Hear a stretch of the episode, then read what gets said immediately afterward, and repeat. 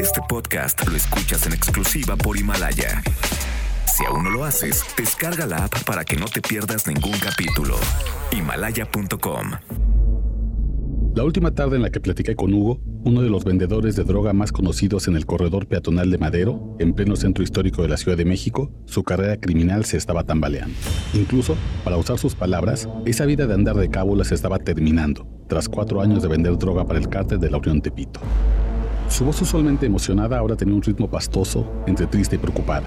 A sus 25 años, Hugo experimentaba por primera vez en su vida la sensación de que el mundo se le venía encima. Y todo porque la pandemia del coronavirus lo estaba empujando con fuerza hacia algo que nunca pensó para él, tener que buscarse un ingreso de manera honrada.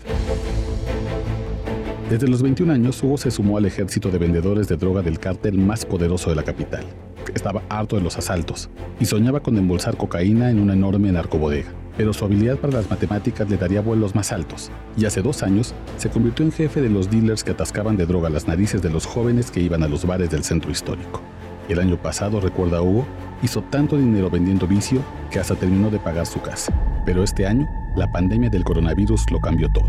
Primero, la droga dejó de fluir hasta las calles porque los socios de la Unión Tepito en China dejaron de enviar los precursores de la droga, paralizados por la pandemia. Luego, ante la escasez de cocaína y el cierre de bares a causa de la contingencia sanitaria, una buena parte del ejército de vendedores de drogas se dio de baja. En solo unos días el COVID-19 le propinó a Hugo y a otros jefes un doloroso descalabro al reducirlos a simples vendedores solitarios con apenas un puñado de mercancía que ofrecer a los pocos clientes que buscan droga en la calle. No, pues la neta no está llegando el producto. Estamos pidiendo que nos entreguen y nos dicen que en él, que no hay, que no está llegando y yo me las tengo que arreglar porque no me puedo quedar sin vender.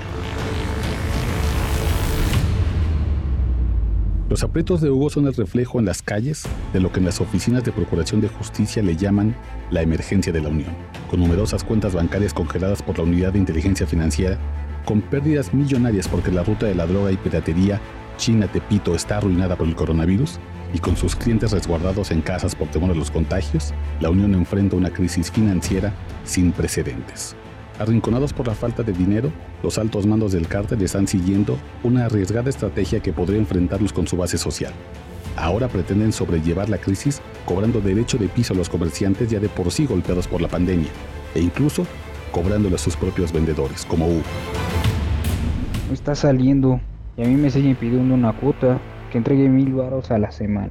¿De dónde voy a sacar eso si nadie está buscando vicio ahorita? Ahorita ya le tuve que subir a mis precios. Andaba vendiendo perico a 300 y ahora lo estoy dando a 400. Y muchos de plano no me están comprando. Y eso súmale que no hay gente en los bares. Ya mejor me estoy moviendo a otra cosa. Según los cálculos de Hugo, entre 50 y 100 jóvenes de la zona del centro histórico han dejado de vender droga por la pandemia en los últimos días. Algunos de plano pasan todo el día fumando piedra y bebiendo en sus casas, esperando impacientes a que la pandemia se termine. Otros como él, padre de dos hijos, no pueden darse ese lujo. Muchos vendedores de droga y extorsionadores hoy están vendiendo fruta en los mercados, lavando coches en la calle, incluso ofertando detergentes y limpiadores caseros en los tianguis. Es decir, trabajo digno y honrado para llevar dinero a casa.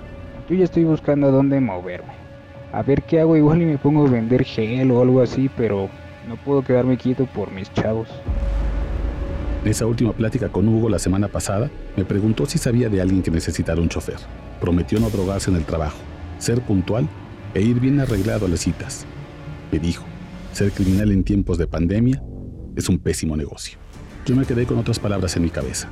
El mal negocio de Hugo y los jóvenes retirados de la venta de droga sería otra de las buenas noticias que festejar cuando se acabe la pandemia. Este podcast lo escuchas en exclusiva por Himalaya. Si aún no lo haces, descarga la app para que no te pierdas ningún capítulo. Himalaya.com